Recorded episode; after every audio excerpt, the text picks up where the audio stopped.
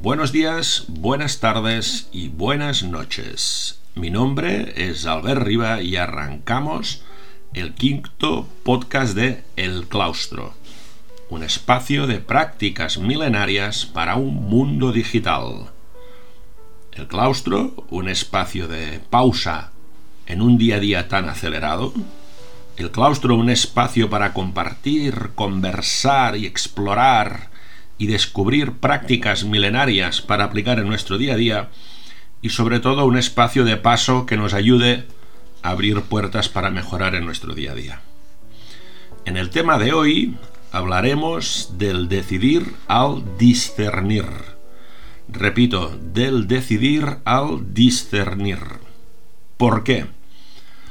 Porque como muchos de ustedes, después de centenares o hasta miles de reuniones mantenidas en, mi vida profesional y personal, me di cuenta, y supongo que si ustedes paran a darse cuenta verán lo mismo, que casi siempre la gente habla de decidir. Tenemos que decidir dónde vamos de vacaciones, tenemos que decidir eh, qué producto vamos a vender, tenemos que decidir a qué gimnasio voy, etc. Siempre hablamos de decidir. Al empezar a hacer toda esta vida monástica, empezar a interlocutar con muchos monjes y monjas de distintos entornos, me di cuenta que casi siempre ellos, en lugar de decidir, utilizaban la palabra discernir. Eso no quería decir que ellos no decidieran, evidentemente, pero eso me generó como una reflexión, pero, pero ¿qué pasa aquí? pensaba yo, ¿no?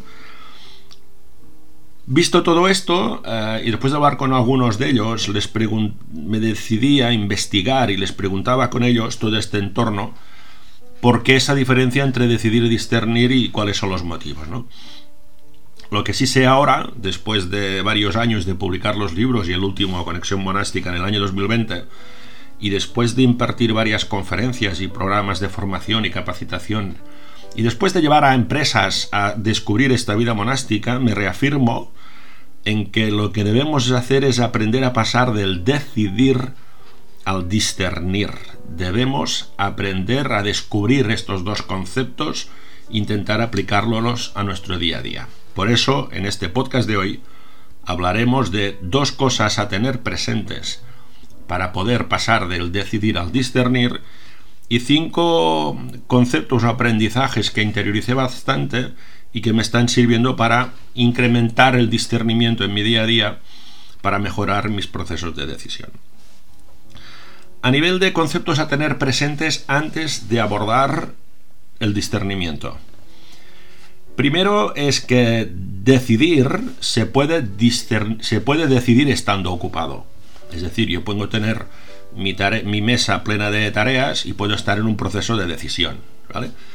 Es decir, decido estando ocupado. Eso puedo hacerlo. Pero aquí acuérdense que nace lo que es la fricción. Estando ocupado, pues ahí puede haber un riesgo. El discernimiento no. El discernimiento requiere pausa. El discernimiento requiere la suavidad que hablamos el otro día. Porque el discernimiento implica, o lo que se basa el discernimiento, se basa en una buena decisión y se basa en analizar, buscar, eh, buscar beneficios, buscar todo lo que pueda haber para que esa decisión sea buena y sea ética la que vendrá posteriormente. Y entendiendo por ética, otro de los aforismos de mi apreciado Jorge Wagensberg, que él decía que la ética es la estética del comportamiento. Es decir, si yo tengo que tomar buenas decisiones, tengo que generar un proceso de un buen comportamiento. Es decir, si yo me paso el día gritando, difícilmente será una buena decisión. Y a partir de ahí, estos dos conceptos de suavidad y buscar estética y buena decisión en el comportamiento son dos factores claves que tenemos que tener presentes. Por esto, queridos y queridas, es tan importante lo que hemos visto anteriormente, ¿no? Espacios de soledad, de reflexión, de silencio, para llegar a este punto, a nivel de aprendizajes, me gustaría explicarles cinco aprendizajes o conceptos asociados al discernimiento o al proceso de decisión. Básicamente hablaríamos de, complementariedad, de prioridad, de tiempo, de prudencia y de perspectiva. Así pues, empezamos. Tanto el discernimiento como la decisión, es decir, tanto el decidir como el discernir, son complementarios, pero no cumplen la propiedad conmutativa. Es decir, en la empresa se decide mucho más de lo que se discierne y en la empresa se discierne poco cuando se hace. El mensaje de este es que los dos son complementarios, uno necesita al otro y por ese motivo suman. Es decir, una buena decisión requiere discernimiento y un buen discernimiento está focalizado a mejorar la toma de decisiones, con lo cual son complementarios. Y en este caso de complementariedad me gustaría explicarles una albertina que publiqué hace muchos años, que decía que la suma de talento no es aritmética, sino que es exponencial. Y en este caso diría la misma, ¿no? La suma de decisión con discernimiento no es aritmética, esa suma es exponencial. Con lo cual, si somos capaces de sumar, los márgenes de mejora y los beneficios, les aseguro que se disparan porque todo lo que estamos hablando pasará a ser una decisión con menos fricción, pasará a ser una mejor decisión, la gente estará más contenta, habrá menos problemas, con lo cual, complementariedad. El segundo concepto es la prioridad, es decir, ¿qué va primero? ¿Decidir o discernir?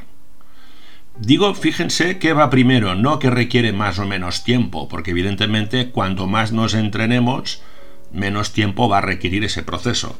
Me refiero a la prioridad. En este caso, el orden de factores sí que altera el producto. Por eso, primero siempre es el discernimiento.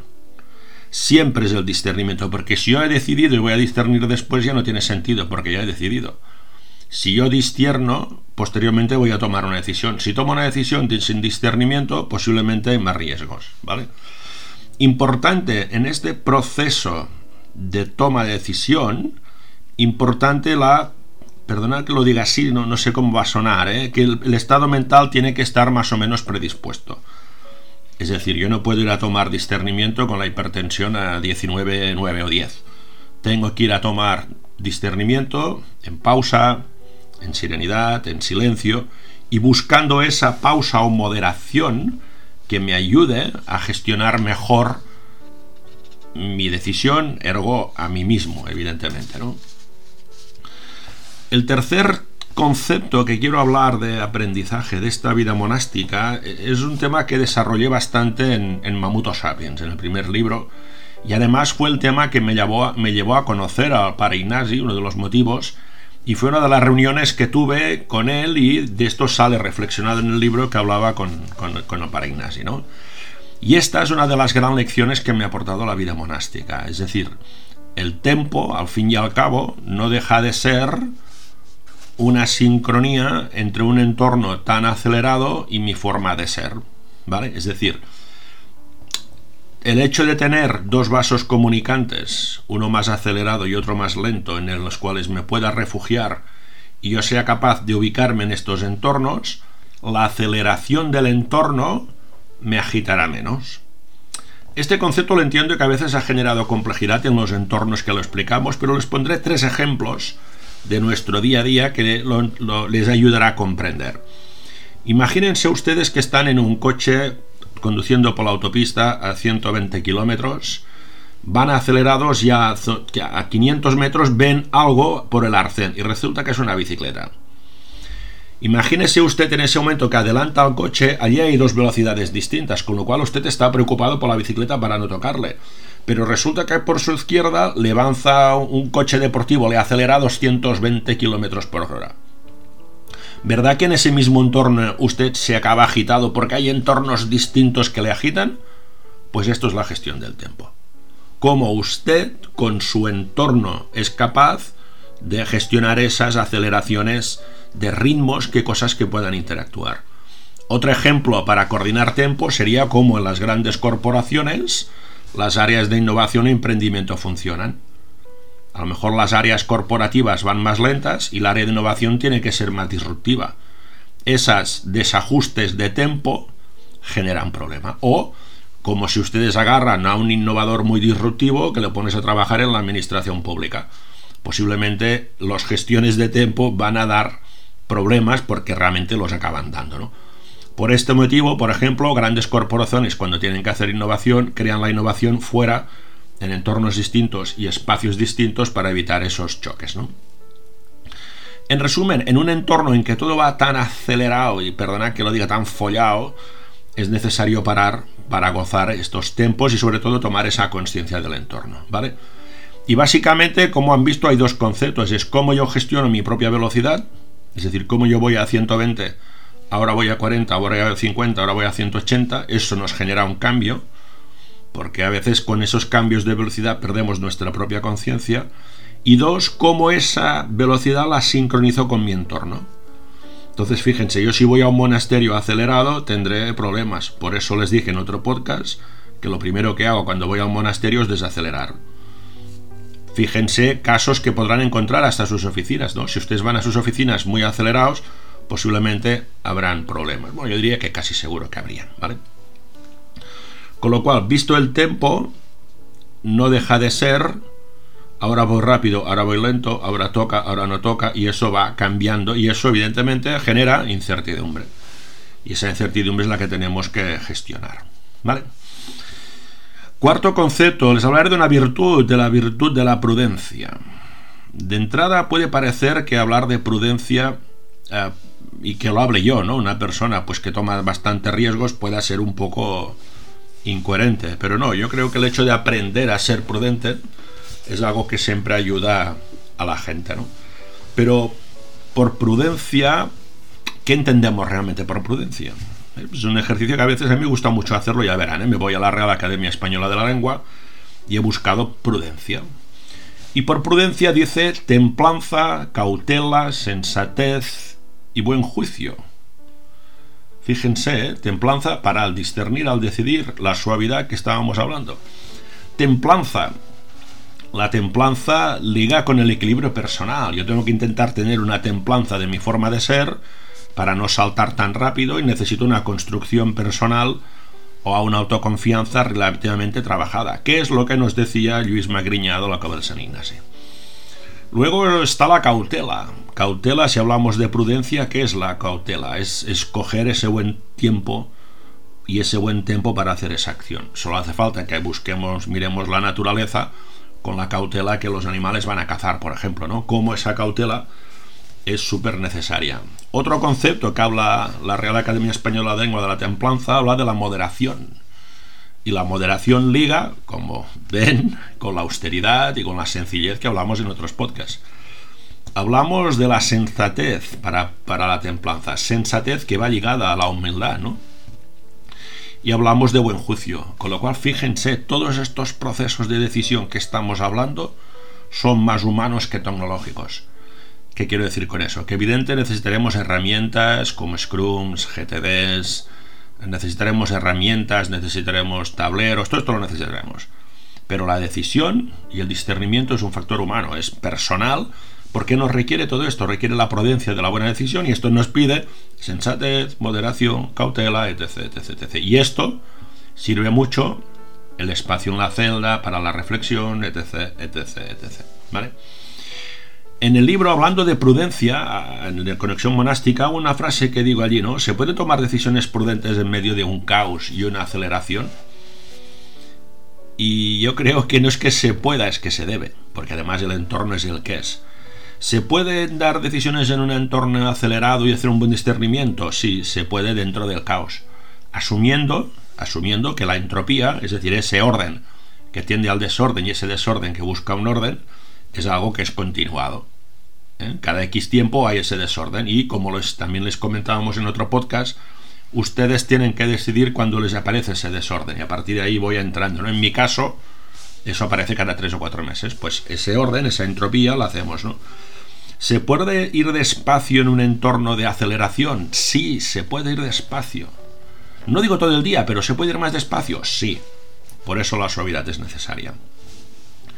Y se puede ser prudente en un mundo tan, tan acelerado. Yo creo que es súper necesario, es súper necesario tener esa prudencia en las decisiones.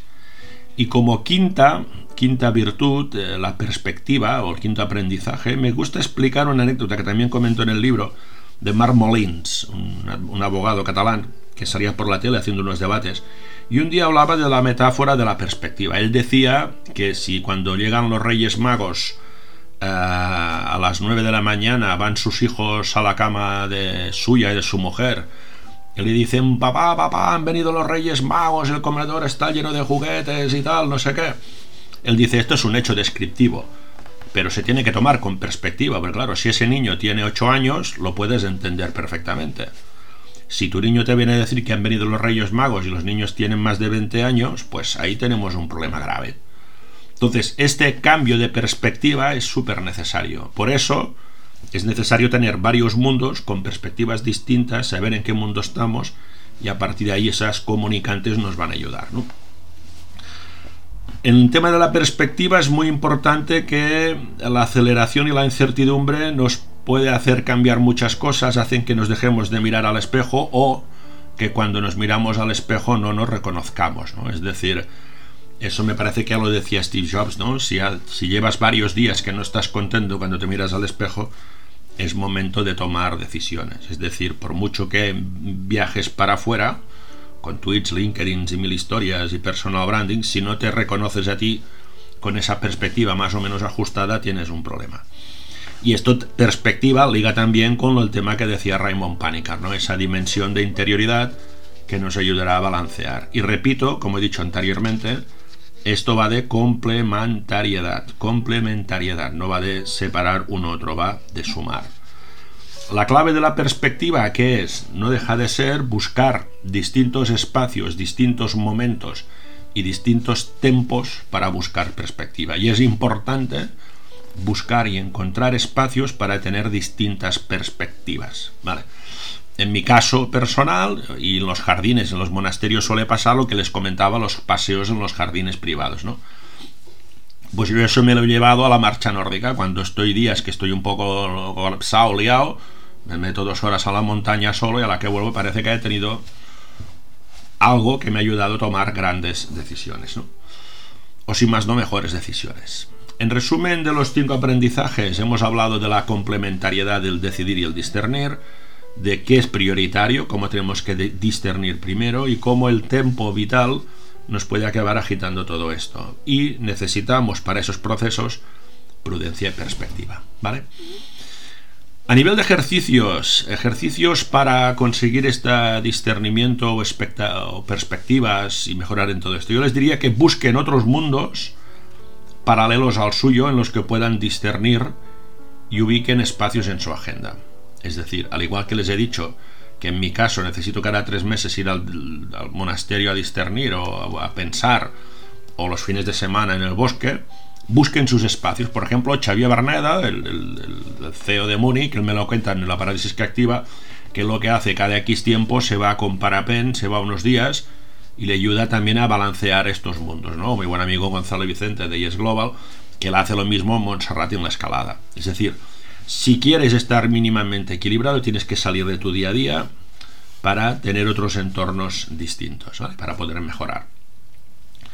A nivel de conclusión, para discernir, eh, para discernir hace falta más conciencia y control de uno mismo. Y súper acelerados eso no lo podremos conseguir. Repito, el discernir requiere conciencia y control de uno mismo. Y en segundo caso, como ya dije anteriormente, y una vez lo dijo Sor Lucía Caram en una presentación de mis libros, ella decía, lo que dice Albero, lo que escriben son libros, es fácil de comprender, lo que es difícil es ponerlo en marcha, ¿no? Por ese motivo, como conclusión, este pasar del decidir al discernir es necesario, se entiende, pero no es fácil porque requiere perseverancia, trabajo y continuidad, ¿no?